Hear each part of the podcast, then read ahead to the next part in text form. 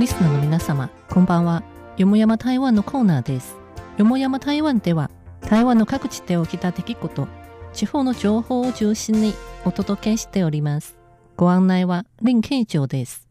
今週はまず、台湾の農産品に関する情報からご紹介します。台湾において、中秋の節句にかけてはいけない果物、分断は毎年の8月に最終期に入ります。取り立ての分断は酸味と苦味が強いので、一般では1週間から1ヶ月間貯蔵して、酸味と苦味が柔らかくなってから、その甘酸っぱい味が楽しめます。台湾産の分担の中でも、皮が薄い緑色の的分担は、果肉が柔らかくてジューシーですから、一番人気の高い品種になっています。的の間は植物の麻、糖は豆と書きます。その的分担の主な生産地、台湾南部台南市の的区は今月から分担をカナダへ輸出することが明らかになりました。台南市農業局によりますと、台南市は的分担とその農産加工品の海外における販路開拓に取り組んでいます。9月6日から13日まで、カナダのスーパーマーケット20社が台湾の的分担を販売する予定だということです。台南市の高伊鉄市長は、今年の分担の生産量は去年より少し少なくなる見込みだが、品質は好調した。これからも多くの国への輸出を推進するよう頑張っていると紹介しました。今回、カナダへ輸出される分担を栽培する農家、超中堅さんによりますと、今回輸出する分担はすべて一級品とされているもので、国内での販売価格は1キロあたり台湾券200元、およそ日本円650円だが、貿易業者への卸値も台湾券200元だと説明し、自家農園の分断がカナダへ輸出する先駆者になることを非常に光栄に思うと喜びました。また、高井鉄市長によりますと、台南市の農産品は今年の上半期に多くの新記録を生んだということです。例えば、マンゴーの収穫期はそろそろ終わりを迎えますが、今でも販売されています。分断も生産量は去年より少し減りますが、品質は去年より良くなっています。台南市は近いうちに日本のチェトロに相当する台湾対外貿易発展協会タイトラの協力のもと、シンガポールやカナダで台南市の農産特産品の展示即売会を行う予定です。台南市農業局も今回出荷する商品は的分担のほかドラゴンフルーツや蜂蜜ゆず茶、ドライ分担、台南コシヒカリ米、ドライごぼう、レンコンパウダー、ドライフルーツなどの農産加工品、そしてごまや枝豆、さつまいも、黒豆、パイナップルケーキ、命車の実、魚のそぼろなどの農産品があり、海外のスーパーでの販売を通じて、農産特産品の販売量が上がり、販売拠点が増えることを期待しているそうです。次に、同じく台南市にある大内区は、台湾においてアボカドの重要な生産地の一つです。近年は、農東部の多元就業人力計画の助成を受けて、農家出身の若者たちが多元化経営モードを通じて集落が開発したアボカド加工製品の販売を成功させました。大内区関市制借発展協会の蘇白頼知事によりますと、大内区はアボカド産業の重要な生産地なので、協会は近年アボカドの種で作ったラーメンやティーバッグ、虫除けスプレー、石鹸などの商品開発に成功し、農家の劣化や予兆の処分に役に立てると期待されています。でも農家が産業の多元化を歓迎したとしても、マーケティングに関する知識がないことに苦労していたそうですが、多元化修行人力計画に参加した農家出身の王英穂さんと3人の仲間の協力で、アボカド製品の販売促進が好成績を上げました。王英穂さんは、自分は農家出身なので、農家の苦労がよくわかる。大学を卒業した後、しばらく会社勤めをしていたが、その後は転職して地元の農産特産品のマーケティングに取り組み始めて、自分の力で集落の役に立ちたいと意欲を話しました。彼女はさらに、最初は商品デザインに力を入れた文化的要素をデザインに取り入れて、高級感を出させることで、台南市にある著名なスポット、相場瀬レジャー農場や林百貨店、ランシャイトと呼ばれるブループリントカルチャークリエイティブパークなど実店舗での販売ができるようになった。また、ネットショッピングにも参入し、多くの業者との連携によって、たくさんの支払い方法をも提供している。これで若者たちを引きつけるだけでなく、より多くの人に大内区の農村生活を知ってもらいたいと説明しました。現在、一番よく売れている商品は、アボカドの種で作ったラーメンです。このラーメンは3つのアボカドの種で作られましたが、その調味料は6種類もあり、1日で3000パックを販売したという記録が残っています。労働部の労働力発展所文化南文書の劉報道所長によりますと、文化南文書が多元化就業開発計画を推進し、人力を地域の集落に投入することで、その地域ならではの産業を作り出し、町おこしに力を添えられるのみならず、雇用機会も増えることができるとコメントしました。次に、台湾独特な謙遜文化に関する情報です。台湾において、戦後、国民政府とともに台湾に移住してきた外省人たちが住む集落は謙遜と呼ばれています。県村は県族の県、村は村と書きます。台湾の離島、宝庫県にある漁港新村は台湾で最も古い県村です。10年前、陸軍の宝庫防衛指揮部が漁港新村や文化会館として使われていた中生徒という施設を宝庫県政府に返しました。県は2017年に ROT という形式で開発業者と再生の委託契約を結び、もう2県の業者の協力で、県その独特な文化が残る、宝庫湾考慮というレジャーパークを作り出しました。ROT とは、民間企業や組織が政府から建物を借りて、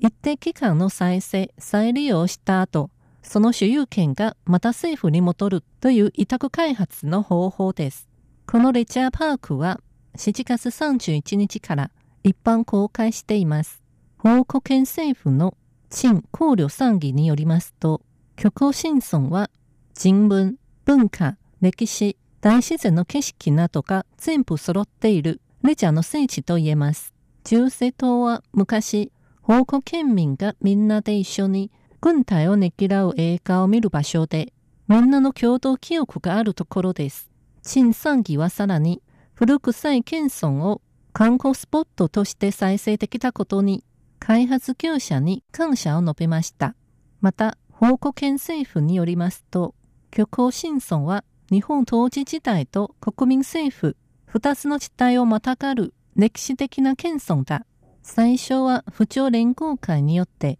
石と瓦、木の柱で建てられ、80世帯の外所人家庭がいたが、後に宝庫防衛部所属機関の宿舎として使用されていた。また、そこは重要な港、魔高校のすぐ横にあり、近くには観音亭や近畿と砲台、特攻重曹など人気スポットがある。魔コ文化庁エリアの中で重要な文化と観光のスポットとなるということです。次に、台湾中部の雲林家の情報をご紹介します。50年代に海を出てボラ漁をするときは、一般では竹いかだが使われていました。しかし、時代の移り変わりとともに、竹いかだも忘れ去られました。雲林県四国港の博士寮の住民たちが、伝統的な漁村の精神を忍ぶため、50年代から使われている伝統的な竹いかだを再現し、浸水式を行いました。浸水式では、雲林県文化省の陳美燕副所長や四国港の宋国路校長が竹い方に乗り、亀の甲羅を模した模様がある赤いお餅や飴、礼金袋が巻かれました。近くの住民たちと共に、記憶の中にある昔の海岸線の風景との再会が期待されています。陳美園副所長は、四国の博士寮に住む人たちは、以前、当地の前後に南下して冬を過ごすボラを取って、生計を立てていた。しかし、海まで長い距離があったため、住民は海沿いの砂場にウソ漁という漁師小屋を建て、ウソ漁はカラス、倉庫の倉、宿舎を意味する漁と書きます。ボラの旬になると、伝統的な竹い方で漁に出ると話しました。彼女はまた、博士寮の住民がボラ漁をするのは100年の歴史があるか、時代の変遷と新しい漁港の完成によって、漁師小屋と伝統的な竹い方はいつか完全に消え去るかもしれないと述べました。さらに、去年、文化省の助成金で博士寮情報発展協会が3泊4日間のう送料体験サマーキャンプを開催し、地元で大ブレイクしたそうです。陳美園副所長は、住民とお年寄りが伝統的なう送料を作ったことで、漁村の昔の記憶が呼び起こされ、みんなの心をもつなぐことができたと話しました。竹井方は、漁師がこの季節だけで使う道具で、50年代には重要な役割を担っていたので、今年、情報発展協会が竹い方を体験できる2泊のサンマキャンプを開催します。サンマキャンプでは、ベテランが地域独特な海上竹い方の作り方を教えることによって、伝統が受け継がれて、重要な漁村の記憶をも再現できるとされています。最後に、今が旬の忘れ草の花見情報についてご紹介します。台湾東部の花蓮県にある石化山。これは赤いに科学、学科の科、山と書きますか？石化山と六十国山は忘れ草の里と呼ばれていて、毎年8月と9月に満開する忘れ草を楽しめる忘れ草花見祭りが多くの花見客を引きつけています。今年の忘れ草花見祭りは8月3日から9月15日まで開催されます。カレン県の著新義県庁によりますと、カレン県はここ数年、観光の発展に取り組んでいながら、土地の持続的な発展を図るため、忘れ草の花を採集せず、花をそのまま残す政策を実施し、カレン県の観光をより活発させました。現在、カレン県は台湾で最も広い面積で忘れ草を栽培していて、毎年花見祭りの期間中には全国からの花見客で賑わっています。今年、カレン県の振り子農会は特別に四季観光ツアーを企画し、毎週の土曜日に60国産でコンサートを開催します。また、極系地域の農会は石化山の忘れ草一面の広い面積を誇っていましたが、今年は特別な地形を生かして忘れ草をモチーフとした大型のトテムをデザインしてこのスポットをさらに輝かせます。よもやま台湾、今週はこの辺で失礼いたします。最後は女性シンガー、超西方の大雨の夜にをお楽しみいただきましょう。お相手は林慶女でした。こちらは台湾国際放送です。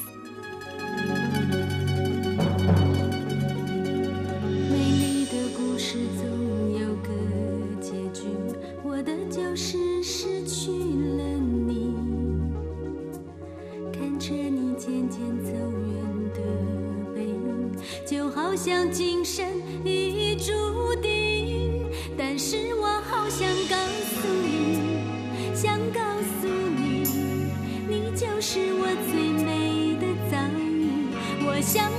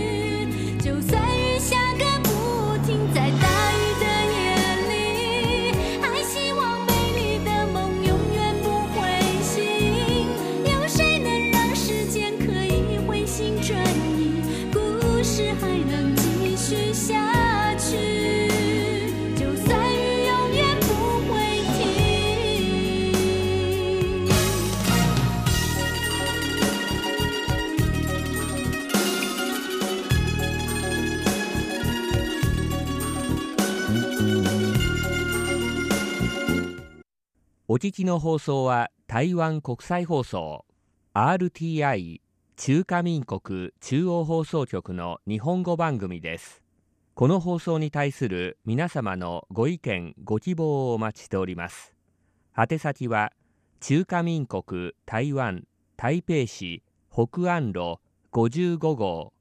台湾国際放送玉山です。北安の北は南北の北安は安全安心の安。玉山は玉山と書きます。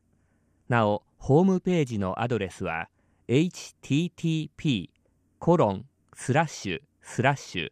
www.rti.org.tw です。台湾国際放送の日本語番組は毎日1回。日本時間午後8時から9時まで 9.735MHz を使って北東アジア地区に向けて放送しております次の放送時間まで皆様ごきげんよう中華民国台湾台北から台湾国際放送でした。